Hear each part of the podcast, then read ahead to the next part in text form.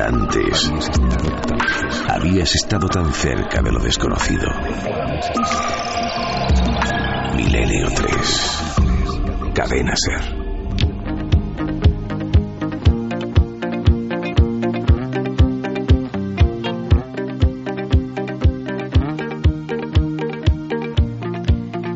Aquí estamos de nuevo, dispuestos a viajar desde el cosmos a las entrañas de la Madre Tierra. No está mal la propuesta, ¿verdad? Así es esta nave, esta nave que no es sólida, esta nave que está construida con el tejido de los sueños. Esta nave que a veces adquiere forma de gran cerebro gigante luminoso como en Valladolid. Nunca olvidaremos la acogida de Valladolid. Nunca olvidaremos a todas las personas. Nunca olvidaremos esos aplausos. Nunca olvidaremos tanto afecto. Nos sigue sorprendiendo, nos sigue poniendo la carne de gallina. Estamos vivos, amigos, estamos vivos. Nos seguís emocionando. De todo corazón lo decimos y sentimos que esa relación existe. La noche de la alerta ovni era mucho más, era una gran prueba. Estamos y estáis. Gracias.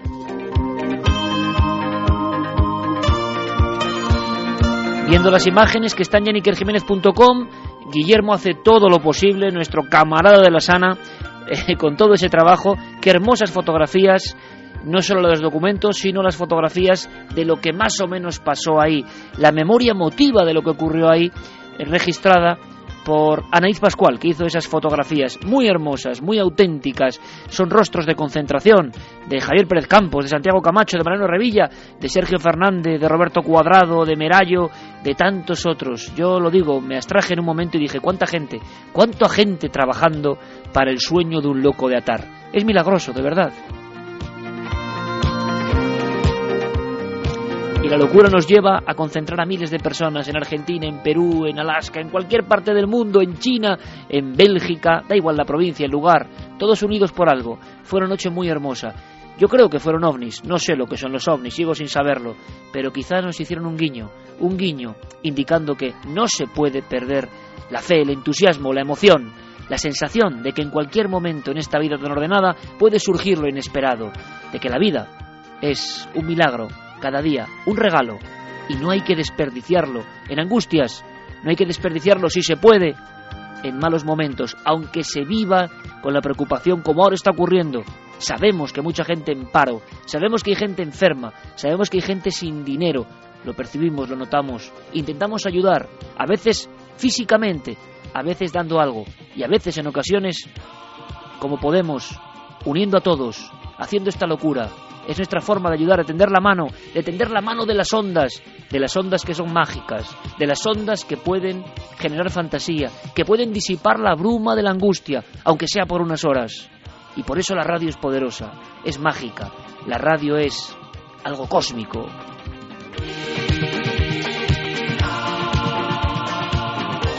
Y ahora con la estampa de las fotografías todo eso queda como en clichés, todo eso queda para siempre, todo eso queda en las redes, las redes que nos hicieron eh, trending topic, eh, ese moderno término para decir, indicar que algo está sonando, se está hablando de ello, copando todos los puestos, alerta ovni, era el día de la intervención, era el día de la política, era el día de la crisis.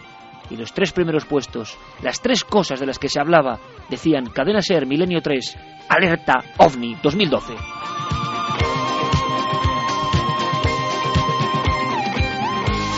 Y quizá dentro de mucho tiempo, dentro de muchos años, dentro quizá, quién sabe, si de siglos, alguien, alguien se acordará de que un grupo de locos de Atar hicieron España entera y aparte del mundo mirar al cielo y esbozar lo más importante, una franca sonrisa.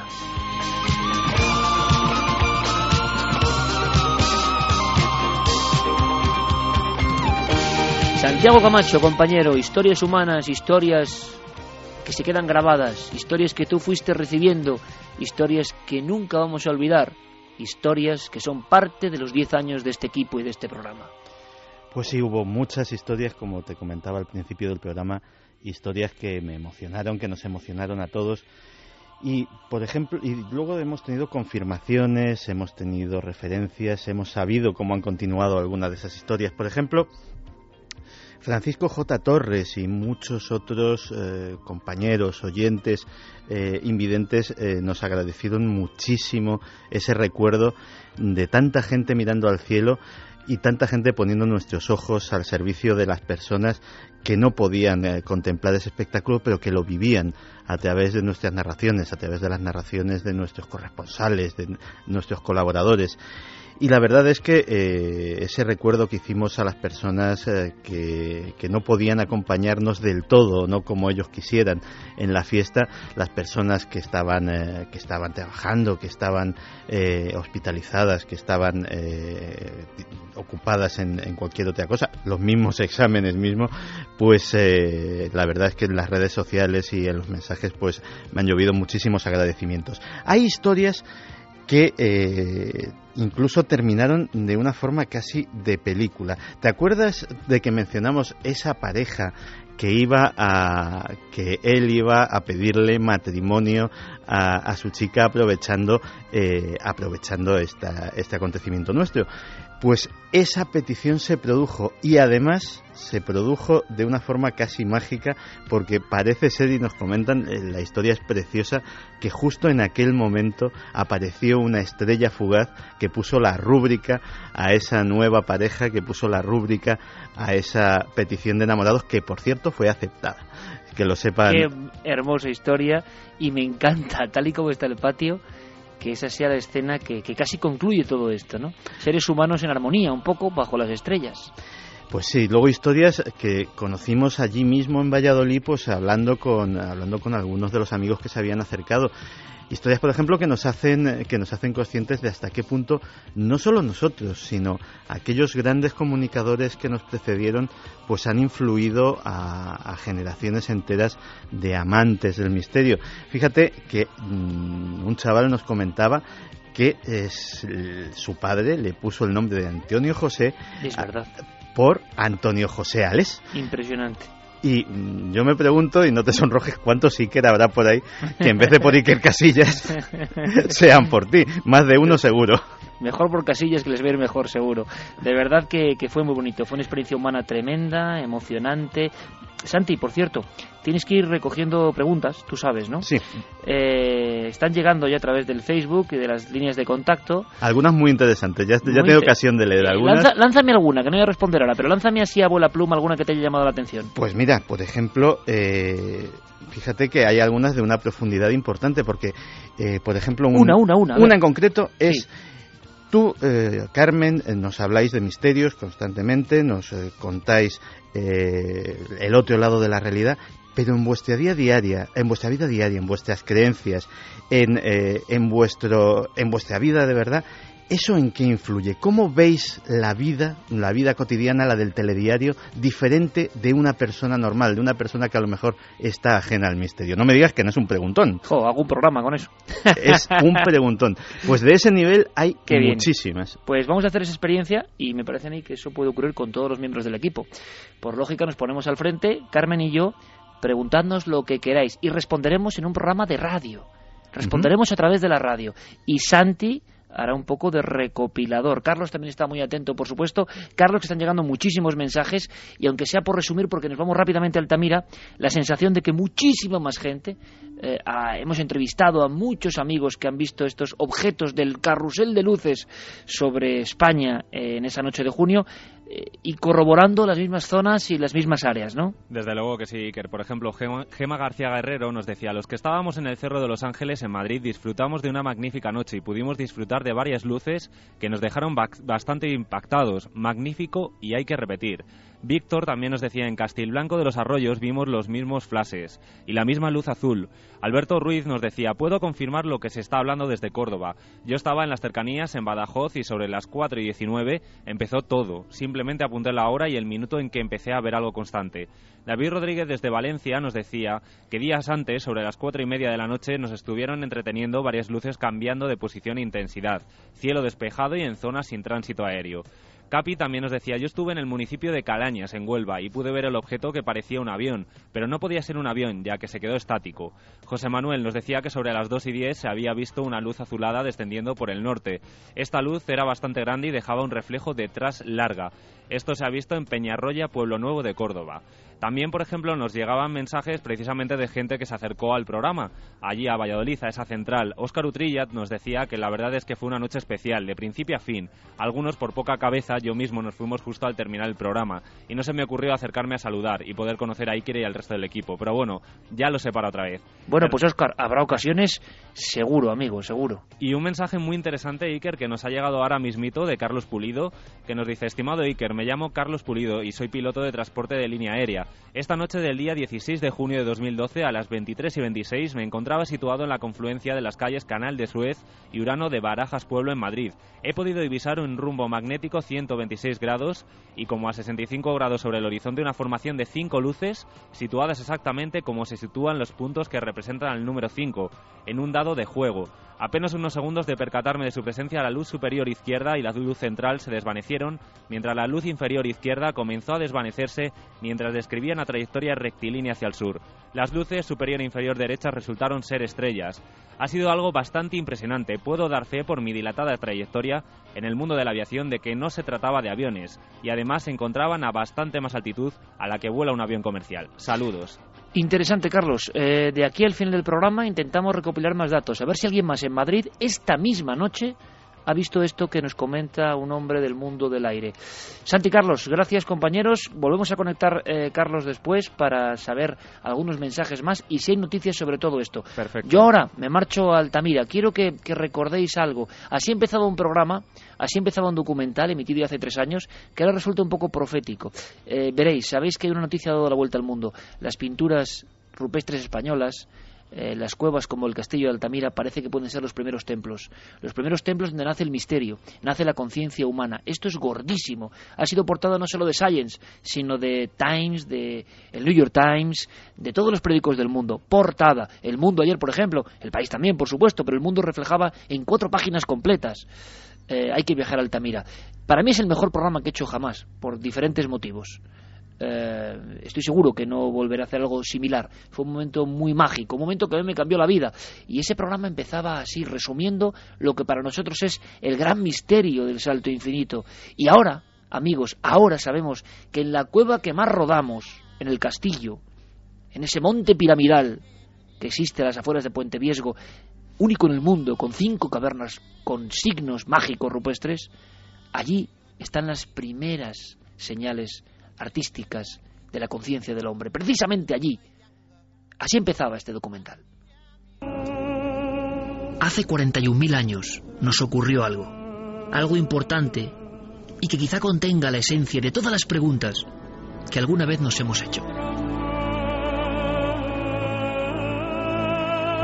La ciencia sigue buscando respuestas, pero es posible que nunca lleguemos a tener una certeza. Hace 41.000 años.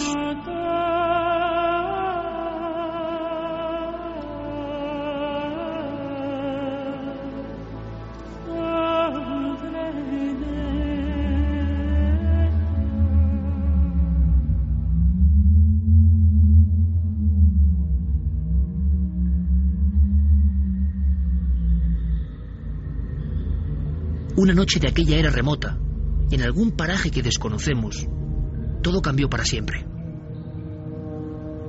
Aseguran que ocurrió en el seno de una sola familia, quizá en un solo individuo.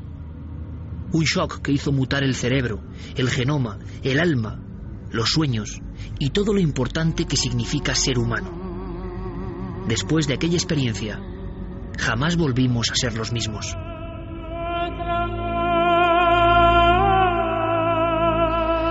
Pues así empezaba ese salto infinito que esta semana, no sé exactamente qué día, la tele es así, se reemitirá y me siento muy orgulloso. Volverá a emitirse en cuatro este documental porque la noticia está ahí. Las dataciones, encabezadas por José Antonio Laseras, director de Altamira, y un grupo interdisciplinar, arrojan elementos como un antropomorfo, sea, un extraño ser de esos de apariencia fetal que nadie sabe qué son y que están en el fondo de todas las cuevas mágicas con más de 37.000 años en Tito Bustillo, cueva ya asturiana. Pero en Altamira hay signos extraños, signos indescifrables, como de un primer esoterismo remotísimo, ilegibles, con 38.000 años. Y hay unos discos, discos rojos, tremendos, en ese templo tenebroso y luminoso a la vez que es el castillo, que tienen 40.800 años. Esto a veces es doblar lo que se pensaba en algunas ocasiones. Esto significa que en el tiempo de los neandertales, en el tiempo de esa otra humanidad, había ya arte. Eso significa que una humanidad desapareció, no sé si devorada por la otra, aniquilada por la otra. ¿Cuál fue la historia de esa otra humanidad que de verdad existió? Yo solo sé que en el castillo tuve experiencias tremendas, con las luces, proyectando figuras que parecían fantasmagóricas en lo que me parecía a mí el primer cine de la historia. Es un pequeño secreto, pero cuando supe que iba a ser padre, lo primero que hice fue acudir a la caverna del castillo a pedir para ese nuevo ser. A pedir no sé bien a quién, pero a pedir a algo que yo sentí muy poderoso en estos lugares, en estos templos que yo no puedo ver como un arqueólogo porque no lo soy, que no puedo ver como un científico porque no lo soy, pero sí que puedo verlos como un ser humano primitivo, que es lo que soy, como un ser que intenta acudir a las raíces, como un ser que siente el escalofrío milenario en el lugar donde nació la magia. Y por eso en cierto momento, y se puede ver en el documental, Carmen y yo nos metimos en una especie de, caverna de piedra, tantas veces recorrida por muchos arqueólogos y científicos. Y yo no sé si es la mirada distinta, pero de repente la piedra nos saludó. De la piedra salió un rostro, estaba allí hace milenios. Pero la luz, o nuestra mente lo vio, y llamamos rápidamente, y ese momento se recoge a los especialistas. Es una máscara, es un ser, el alma de un ser, yo no sé qué es, pero así lo hacían los prehistóricos, como lo hacen en el fondo de la cola de caballo de Altamira, que es desconocida por completo, pero está llena de vigilantes de las sombras que encogen el corazón. ¿Y cómo sería para el prehistórico que arrastrándose, casi como entrando por un gran útero de la madre tierra, con el crepitar de su llama, observaba las caras de esos seres que parecían de otro mundo y que flanqueaban la piedra, y que cobraban vida con el fuego. ¿Cómo eran, Dios mío, aquellas experiencias? ¿Cómo eran esos primeros encuentros con la magia real? Antes de la religión, antes de las normas, antes de las estructuras, antes de los poderes, los hombres hablaron con los dioses en los primeros templos de Cantabria.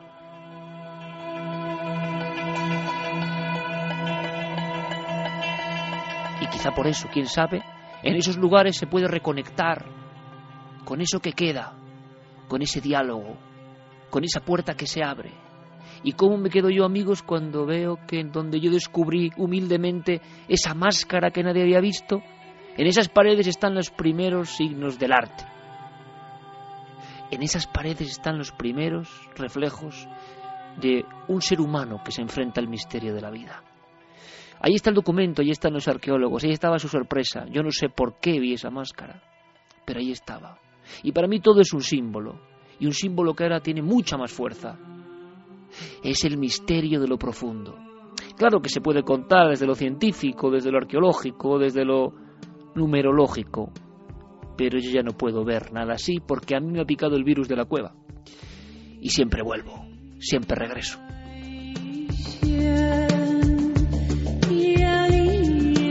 Y espero que lo hagáis, espero que lo hagáis también, porque si va uno con la mente abierta, os aseguro que se conecta con algo que trasciende. Lo material vale poco, algo muy poderoso, algo luminoso, algo que es sagrado y que no da miedo.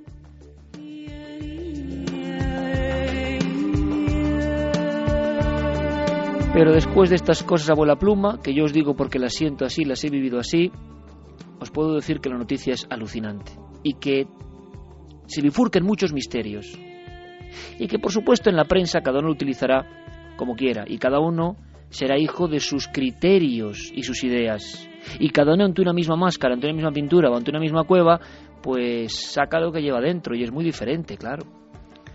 Esto es lo que saco yo y seguro que para cada uno de vosotros, si vais al castillo que se puede ir, hay una experiencia distinta. Esa es la magia, ¿no?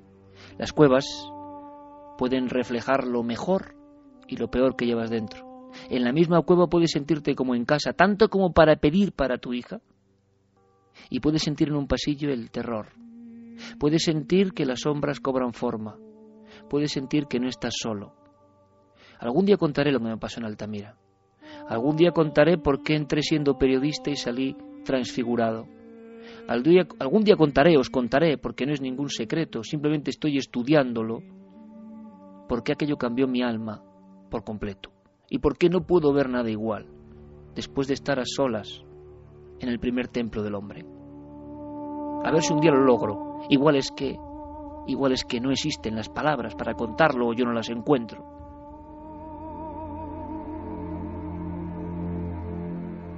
Pero Noel me conoce muy bien y en Altamira solas yo tenía una sola compañía, un fino haz de luz que apagué y música como esta. Lisa Gerrard fue mi única acompañante en algunos momentos.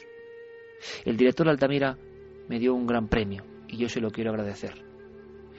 Me dejó solo y proporcionó un encuentro inolvidable. ¿Locura? Posiblemente.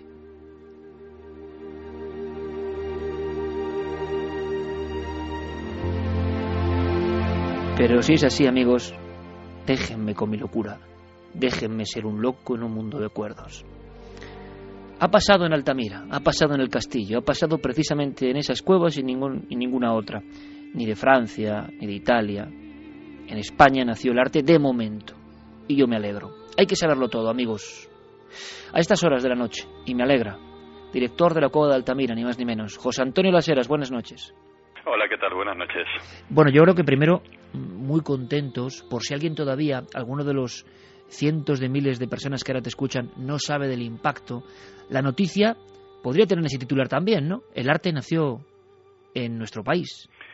Sí, hombre, sería, sería un, titular periodístico, pero se basaría en un hecho concreto.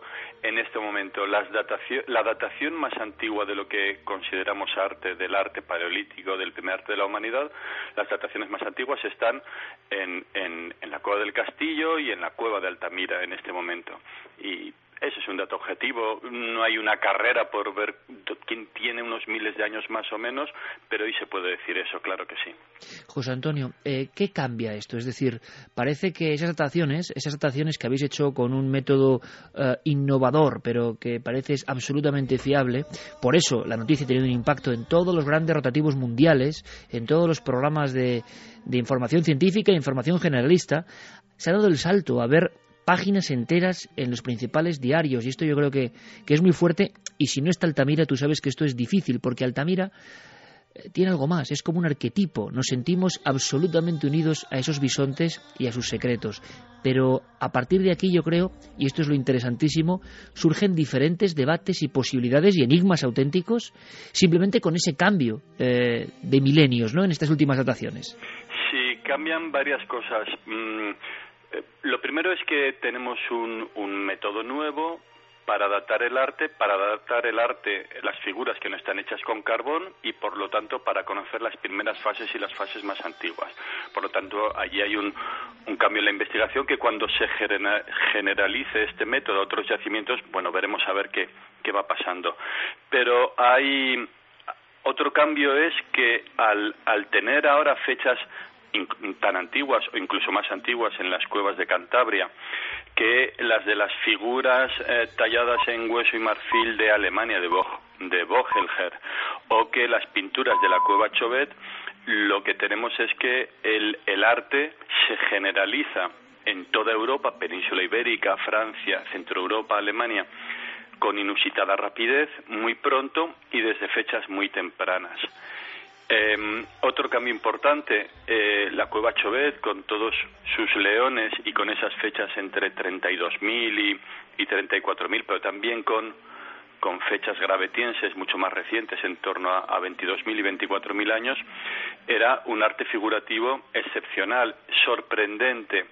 Ahora resulta que casualmente eh, lo más antiguo es fundamentalmente abstracción, no hay un referente natural ni para los puntos del castillo ni para el signo complejo del techo de Altamira. Y el tercer cambio es que estamos en, en, las fechas en el que humanos neandertales y humanos sapiens están presentes en Europa y que si, si las fechas retroceden un poco más nos vamos al momento en el que en Europa no habría solo habría humanos neandertales entonces hay una cadena de cambios en, en el método y en los enfoques que, son una pequeña revolución o una revolución o una innovación y una renovación en los estudios del, del primer arte conservado de la humanidad, del arte más antiguo, del arte de las cavernas de Europa. De todas formas, José Antonio, yo sé que tú eres cauto y eres un hombre de talante científico, pero desde fuera, y quizá viéndolo desde el prisma periodístico o más emotivo si quieres, esto sí puede ser un tsunami en el buen sentido, eh, porque hay cosas que, que son como muy nuevas para el gran público.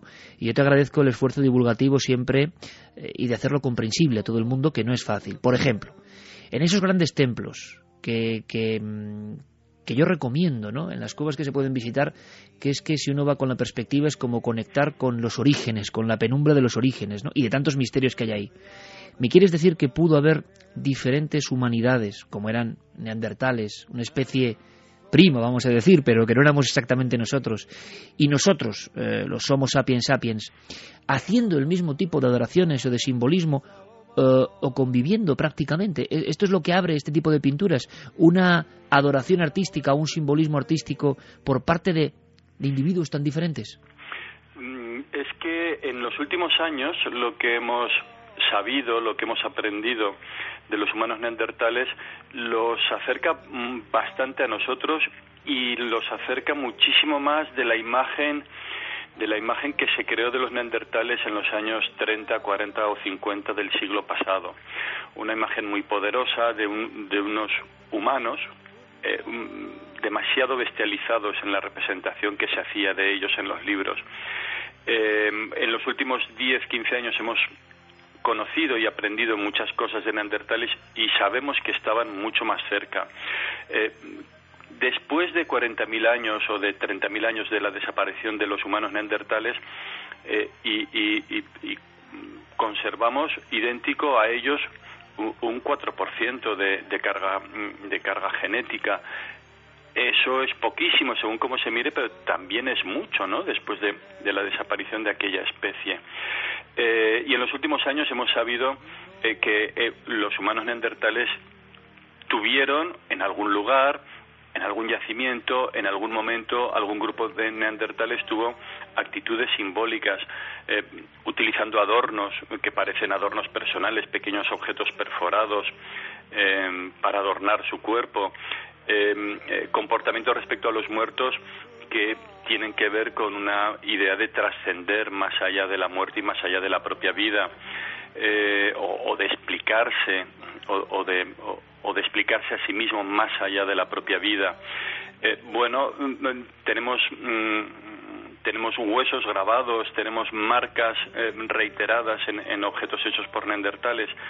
Bueno, el que el, el, que haya puntos, el que haya signos, el que haya grafismos grabados o pintados en las cuevas, hay muchos colegas a los que no les sorprendería y que apuestan porque eso ocurra mm, conforme se daten más las cosas más antiguas de arte que hasta ahora no se podían datar. Gracias al nuevo método se podrán datar y hay colegas a los que nos sorprendería esa opción, ¿no? Que Neandertal hubiera hecho también eh, figuras, signos, creación plástica con la que acompañar sus propios pensamientos y sus ideas y sus palabras, claro que sí.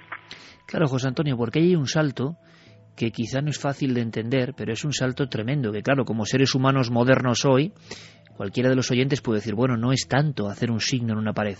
Claro que es tanto, es un salto casi cósmico, ¿no? Es un salto que representa un cambio de mentalidad muy fuerte, muy potente, plasmar cosas que no son la realidad, pero que representan la realidad, de inicio del arte y quizá de, de las creencias, ¿no? Como tú has dicho.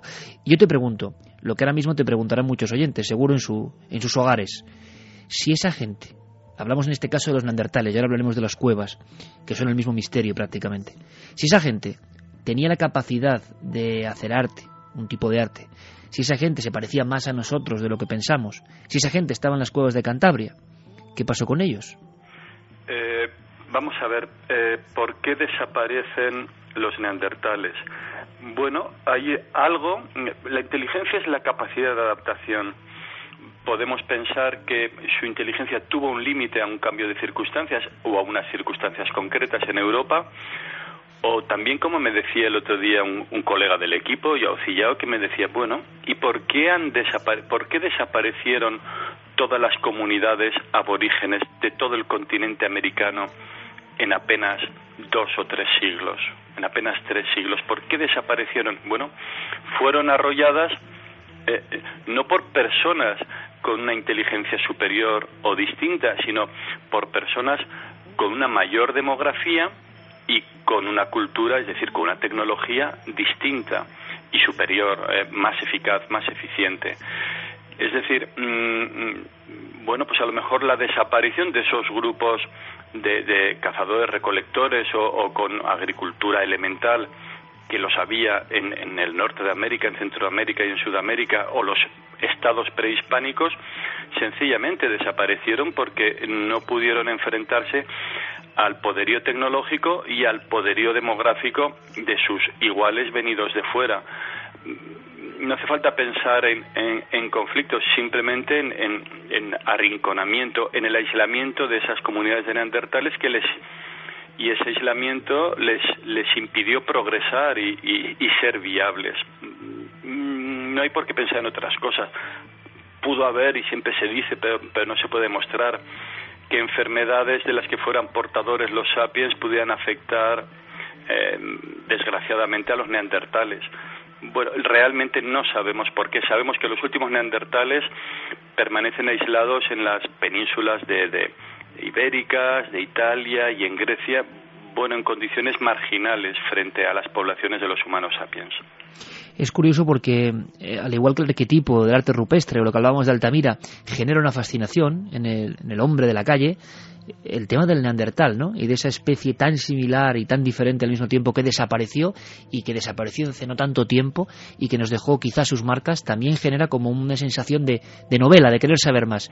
José Antonio, eh, el estallido del arte, haya neandertales o no, eh, en este caso hablamos de, ese misterio primigenio, el estallido en la conciencia humana, vamos a decirlo así, para crear esas maravillas eh, tan antiguas, eh, es uno de los grandes, creo, enigmas todavía que nos quedan por resolver, ¿no? Porque yo creo que yo mismo no, acabamos de entender muy bien cómo se produce ese proceso y por qué en las cuevas. Sigue habiendo una información bastante extendida un desconocimiento en el gran público si uno no se adentra en el mundo de las cavernas y se piensa que eran bueno cosas simplemente para cazar, casi recreaciones lúdicas.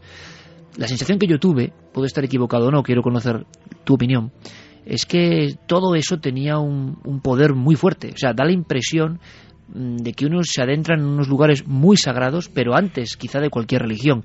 Eso se, siente hoy José Antonio en Altamira o al descender a la Cova del Castillo. Sentimos que estamos en, en lugares de poder anteriores incluso al establecimiento de religiones. Eh, por supuesto, eh, mm, cualquier antropólogo, cualquier historiador eh, mm, no utilizaría con comodidad y con naturalidad la palabra religión para calificar lo, lo que podemos intuir detrás de esas primeras figuras. Eh, lo que llamamos arte, y con los datos que tenemos ahora, es algo que aparece generalizado en Europa, en el Cantábrico, en Francia, en Alemania, en torno a hace 35.000 o más años, en el periodo que llamamos auriñaciense. Y se asocia a cuevas, pero es que nuestra fascinación por las cuevas se ha mantenido hasta antes de ayer. Eh, em, los, mm, Ceres tiene su relación con la diosa Ceres con unas cuevas y Cibeles va acompañada por, por leones y, y, y, hay un colega que no descarta que pueda haber una relación entre los leones y la figura femenina de Chauvet con los leones que acompañan a Cibeles, a la diosa Ceres. En, nuestra fascinación por, por los ámbitos cavernarios, en, en, nuestras religiones de ayer mismo, en el mundo griego y en, y en la religión clásica de Grecia y Roma, pues está allí eh, y desde, desde el paleolítico, desde las cuevas europeas paleolíticas, las cuevas siempre nos han fascinado y da igual que nos vayamos a, cuevas eh, mm, con usos eh, rituales sagrados o profanos en, en, el Yucatán, en, en, México, o, que busquemos mm, cuevas en Indonesia, donde asociadas a a ritos trascendentes, sagrados o profanos. Es decir, sí estamos en el origen, en, el origen de, pensamientos importantes, de pensamientos trascendentes. Hay todo un largo periodo, hay unas formas de la religiosidad primitiva o unas formas prereligiosas asociadas sobre todo a, a comunidades de cazadores-recolectores en las que debe, debe entenderse ese primer arte que conservamos en Europa hay que pensar que esas imágenes no están adornando el lugar donde viven esos grupos humanos, esos primeros grupos humanos que hacen figuras, sino que están más allá, que están en un espacio estrictamente simbólico. Son imágenes que, como el arte contemporáneo y cualquier arte histórico, acompañarían pensamientos e ideas trascendentes, sagradas o profanas, pero en todo caso trascendentes, importantes. Eh, palabras e ideas se acompañaron de signos. Solo nos quedan los signos ahora, solo nos quedan esas figuras, las más antiguas abstractas, poco después con un naturalismo impresionante. Bueno, es un mundo que, que estamos descubriendo poco a poco y que, que estas fechas nos ayudan a, nos sorprenden y nos ayudan a centrar nuestra atención de, de, investigadores, por supuesto que sí. José Antonio, cuando un hombre como tú desciende a la cueva y está solo en la cueva, eh, podemos explicarle a los oyentes lo que se siente realmente, porque a mí me da la impresión de que cambia mucho el mundo y que vosotros, los que trabajáis en este ámbito, sois personajes muy peculiares, te lo digo con todo el afecto, no, no, no, vivís en un mundo que es muy curioso y en mi opinión muy mágico, o muy diferente al mundo ordinario convencional, y se puede expresar o es un poco inefable, es un poco difícil lo que se siente ahí abajo, en las cuevas, en las cuevas sobre todo con arte rupestre, en las cuevas tan especiales como Altamira, el Castillo y tantas otras, eh, cambia, cambia la realidad, la percepción de la realidad. ¿Se puede llegar a sentir en algún momento lo que pudieron sentir ellos? A ver, eh, em, te oí hablar y estaba recordando las palabras de Rafael Alberti cuando él visita la cueva de Altamira. Y él, entre otras cosas, y creo que cito casi textualmente, textualmente, ¿no? Un temblor milenario estremecía la cueva. Ese estremecimiento, ese temblor, ese, esa subyugación y ese sobrecogimiento que produce, que produce Altamira, a mí me lo produce mm, ahora al remembrar esas experiencias y me lo produce pues cuando entro y entro solo en el momento en el que te quedas un poco un poco aislado del grupo que está trabajando en ese momento en la cueva haciendo algo bueno, cualquier cueva, pero la cueva de Altamira sobrecoge, impresiona. Em, yo creo que allí gravita sobre uno todo lo que ha ocurrido a lo largo de milenios por muchas personas, por muchas personas mm, con ideas de trascender, con, con sus creencias importantes, con, sus vivencias. Mm, si existe el genio del lugar, el genio de, de Altamira es, es un genio poderoso que que nos afecta a todos. Mm, yo soy afortunado de sentir em, pues pues ese temblor milenario que decía Alberti, ¿no? Esa esa fascinación. Es impresionante lo que uno siente si está atento y se deja llevar en una cueva como Altamira o en una cueva como Chobet o, o, en una cueva como, como la de Cobalanas en Ramales de la Victoria que en vez de un gran templo es como una magnífica ermita, ¿no? y son sensaciones que se pueden tener o, sensaciones a las que uno se puede acercar a través de las cuevas que están abiertas o a través del, del Museo de Altamira. Pero Altamira subyuga, Altamira sobrecoge y uno siente allí ese temblor milenario estremecedor que describe Rafael Alberti. Y José Antonio, ¿por qué Altamira? Porque yo he tenido la oportunidad de rodar varias cuevas, tú lo sabes, y y por qué Altamira eh, puede llegar a, provocar un, no sé cómo llamarlo, pero desde luego un estado, no sé si de conciencia paleolítica, conciencia cósmica, un estremecimiento milenario como tú dices, por qué muchos artistas han visto su sensibilidad eh, absolutamente iluminada en esos momentos debajo de la del techo maravilloso de los bisontes o de otras partes mucho más desconocidas, porque cuando uno habla de Altamira, eh, por fortuna o por desgracia el arquetipo es el que está, el potente, el de los bisontes, pero es que hay muchos rincones eh, maravillosos, increíbles, alucinantes. ¿Por qué esa cueva? Yo no sé si se puede contar o no, pero es tan especial hasta para quien no sabe de, arte prehistórico. ¿Por qué si se va con cierta apertura de miras o con cierto relajo, parece que algo te envuelve allí? José Antonio, te lo digo sinceramente. Sí, porque nos envuelve a todos. No hace falta ser prehistoriador, ni historiador del arte, ni arqueólogo para para, para sentir sobrecogimiento en una cueva como Altamira. Eh, mm, cuando la cueva estaba abierta al público era relativamente frecuente que, que alguna persona saliera llorando de la cueva y, los guías lo sabían y lo comentaban personas, bueno, sin una formación especial que satisfacían un deseo, un deseo mm, a lo mejor formado en la infancia, pero que luego el lugar les imponía una emoción muy fuerte. Em, bueno, yo he compartido eh, cuando la cueva mm, eh, estaba abierta y había visitas la experiencia de estar con, artistas bueno, tan, tan conocidos y reconocidos, pues como Antonio López, como Julio López Hernández, como Enrique Gran, eh, como Amale Avia, como, mm, bueno, como tantos y tantos, ¿no? Como Tapies, eh, Miquel Barceló, Juan Usle, Jorge Gay, etcétera. Bueno, los artistas cuando, cuando les oyes hablar de lo que están viendo, están hablando de un colega, ¿no? Están observando la obra de un colega. Pero esa obra realizada por alguien eh, que sería un intercesor, un, un, intermediador entre la realidad visible y la realidad trascendente, la que está detrás de las cosas y animando la vida. Eh, cuando alguien ve la obra de ese intercesor que era artista, pues no hace falta no hace falta ni ser artista ni ser historiador para para emocionarse y para y para y para llorar incluso no mm, es decir por qué bueno hay una parte condicionada. Altamira es un nombre mítico. Hay una parte física. Las cuevas nos impresionan a todos. Adentrarnos en el mundo subterráneo impresiona mucho y, y, hay una parte real eh, en ver esas figuras allí, saber que estás viendo lo que alguien hizo hace 15 o 20 mil o, ahora más de 36 mil años. Bueno, pues es una emoción, mm, es una emoción muy fuerte, muy intensa y uno la puede racionalizar o puede dejarse llevar.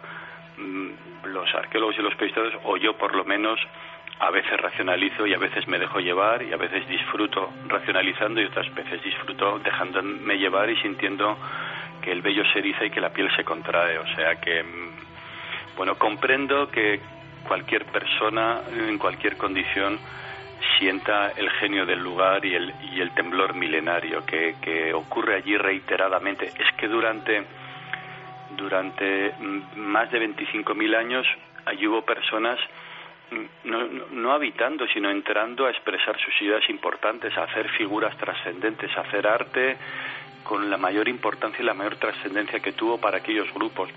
Bueno, eso eso tiene que estar ahí, tiene que haber cargas eléctricas que nos afecten o lo que sea, o simplemente pues el condicionamiento emotivo e intelectual que supone el nombre de Altamira. Pues José Antonio, te lo agradezco muchísimo, de verdad, este paseo por un mundo que hay una cosa que sí que sí es triste en ocasiones, ¿no? Yo sé de tu labor, sé de la divulgación que haces, sé que Altamira además tiene esa ventaja de, del nombre imborrable, ¿no? Y de lo que significa. Pero me da mucha pena en ocasiones eh, cuando sondeo al gran público y veo que el mundo del arte paleolítico, yo no sé por qué, el mundo de las cavernas, yo no sé por qué, sigue siendo un poco eh, sigue estando un poco a desmano. ¿no? Ojalá noticias como esta, eh, poner de nuevo en la palestra informaciones eh, y hallazgos tan importantes, sirva para que muchas personas se reencuentren con esa emoción milenaria. No hace falta ser especialista, ¿no? porque da la impresión de que damos mucha importancia a muchas cosas y que nuestro origen, el misterio del arte, de la creencia, de lo sagrado de nuestro origen, que está en estos primeros templos en estas primeras cavernas, o no se ha divulgado bien durante mucho tiempo, o no le ha llegado al gran público. Yo te puedo decir que muchas personas, José Antonio, no saben que la primera caverna encontrada con arte rupestre eh, fue Altamira. Las personas se sorprenden. Ayer mismo lo contaba. ¿Por qué pasa esto? Mm, bueno, no lo sé, pero por otra parte eh, eh, hay, hay miles de personas que cada año visitan la Cueva del Castillo y el año pasado mm, 270.000 personas se acercaron al Museo de Altamira a conocer Altamira sabiendo que no iban a estar en la cueva. Es decir, eh, mm, a nosotros, a, ti y a mí que estamos hablando, sabemos que muchas más personas podrían disfrutar mm, acercándose al primer arte, acercándose a las cuevas que están abiertas, acercándose al Museo de Altamira, que se iban a ver recompensados, fascinados y sorprendidos. Bueno, animémosle a que lo hagan, pero son muchas las personas que anualmente en, Cantabria o, en Francia disfrutan con reflexionando sobre los primeros nosotros y reflexionando sobre el primer arte, sobre el concepto de arte. Bueno, pero sin duda yo creo que, eh, lo que ha ocurrido estos días, el impacto de una noticia sobre el primer arte, sobre la cueva de Altamira, sobre eh, el arte en las cuevas cantábricas. Yo creo que este verano se notará y habrá muchas más personas eh, recorriendo los lugares de nuestra prehistoria en, Cantabria y en general en España, pero sobre todo en Cantabria. el patrimonio prehistórico que tenemos es excepcional y yo creo que nadie, a nadie le decepcionará y todos serán sorprendidos disfrutando mucho con, con, la más bella prehistoria y con los primeros nosotros, por supuesto. Pues sigamos divulgando, José Antonio, que continúe la labor, que haya muchas más sorpresas y esta noche cientos de miles de amigos yo creo que tienen un motivo más para aproximarse, tanto que hablamos de misterios, ¿verdad? El misterio de los orígenes, o el primer misterio, y algo que es inolvidable, imborrable y que puede transformar la vida. Yo desde luego tengo el virus ya de las cavernas y un, un buen amigo común, guía en la cueva del castillo, Chema Ceballos me dijo que como te pique el virus de las cavernas ya, ya no sales, siempre vuelves, es, una, es un eterno retorno. José Antonio Laseras, director del Museo de Altamira y de esa caverna maravillosa, de ese gran templo de la humanidad. Eh, te agradezco mucho que estés en los micrófonos de Milenio 3 en la SER y nos vemos muy pronto. Un fuerte abrazo y que sigan los éxitos. Gracias, muchas gracias.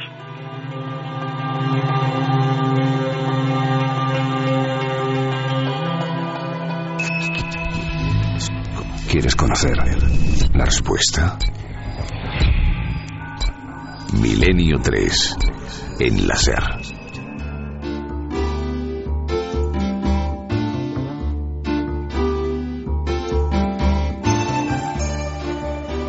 resulta sencillo escuchar a, toda una autoridad en la materia hablando de genio del lugar, de temblor milenario, de presencias que gravitan en una construcción común, en un arte común, en una creencia común durante 25.000 años. ¿Os imagináis? Un lugar, 25.000 años, 30.000 años, 40.000 años. Si pensamos en los tiempos de Cristo, nos parece que toda la historia del mundo, ¿no? 30.000 años pintando en la misma pared, dejando unos signos, respetando otros lugares, pintando siempre en el mismo lugar, en lo más profundo en ocasiones, para los encuentros, para el misterio puro y duro. Yo creo que, que tenemos un patrimonio, un patrimonio que los franceses, por cierto, nos fastidiaron durante casi 25 años, negando la existencia de Altamira, tachándola de fraude. Todo eso lo contábamos en el Salto Infinito y el descubridor que murió prácticamente de pena. Pero él sabía, él tuvo el resplandor, él tuvo la iluminación, él sabía que había descubierto, su hija de siete años había descubierto el primer legado, el primer gran misterio del ser humano. Pueden hacer muchas películas con todo esto, películas reales, qué bonito, qué hermoso, qué maravilloso. ¿Por qué no damos otro salto? Del cosmos Altamira y el castillo, las cavernas madre, y de ahí a la red.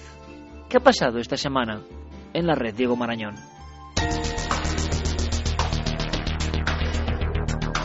Milenio Red.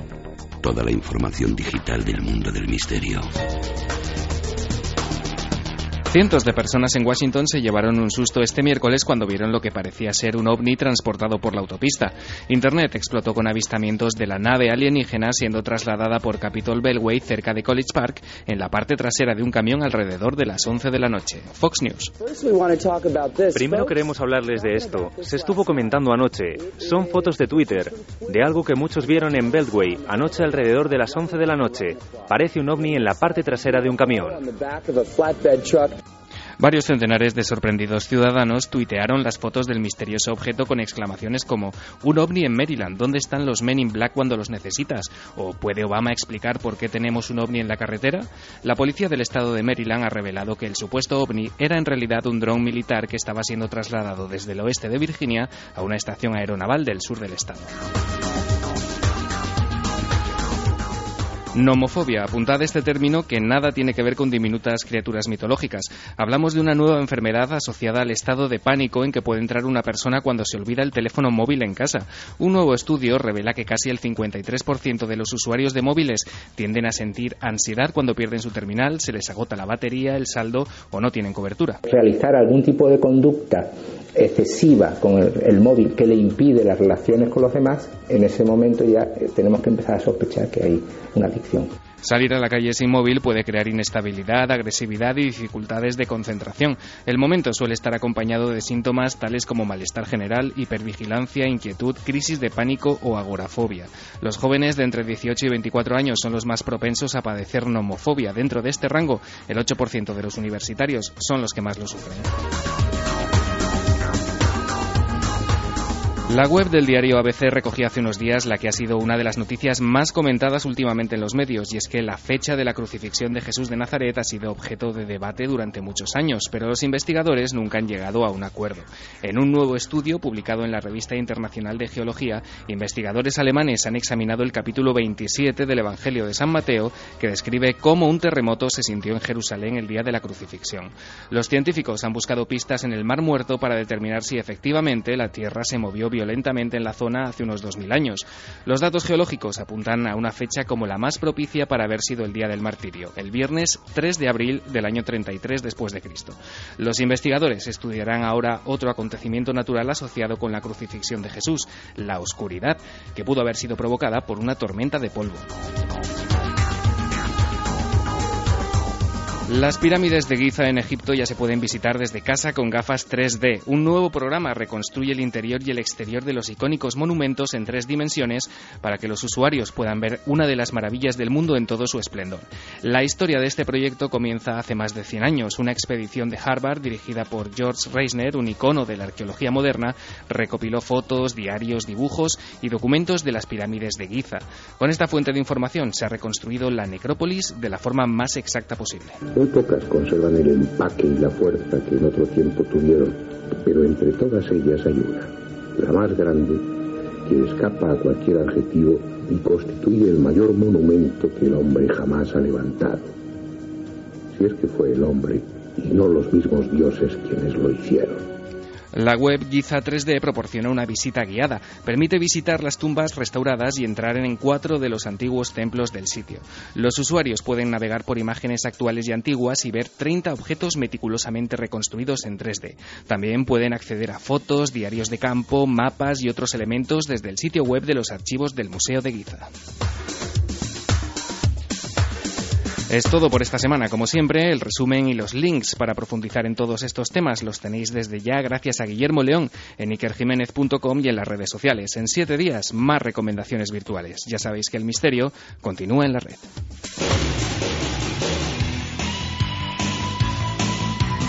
Y no hay tiempo para más. Después de este repaso por la red, por lo digital, nos marchamos. Nos marchamos. Gracias, Carlos Largo compañero. Gracias, Noel Calero. Eh, gracias a todos y mandamos un abrazo muy especial a Fermín Agustí, que el pobre está ahí con la tiritera, con la fiebre, estos virus que recorren el mundo, que son otro misterio, por cierto, claro que sí, alguna vez hemos hablado de ello. Nosotros nos marchamos, pero no hasta mañana, porque con la programación y los cambios de la Eurocopa eh, reposamos eh, y volvemos el 24 en cuarto milenio. Eso sí, esta semana, muy atentos, informará por supuesto Guillermo León, porque remitirán el salto infinito, ese viaje al primer misterio, la profundidad, y que ahora se convierte en noticia, con hallazgos nunca filmados por las cámaras, con cosas nunca vistas por el hombre, hasta que llegamos a ciertos puntos inaccesibles de algunas cuevas de Cantabria. De verdad que es para, para emocionarse con ello. Esta semana se emitirá el salto infinito. Y nosotros volveremos, repito, el 24 en cuarto milenio con la emisión correspondiente. Feliz semana, amigos. Sed muy felices, intentando con todas las fuerzas. La nave del misterio continúa su viaje.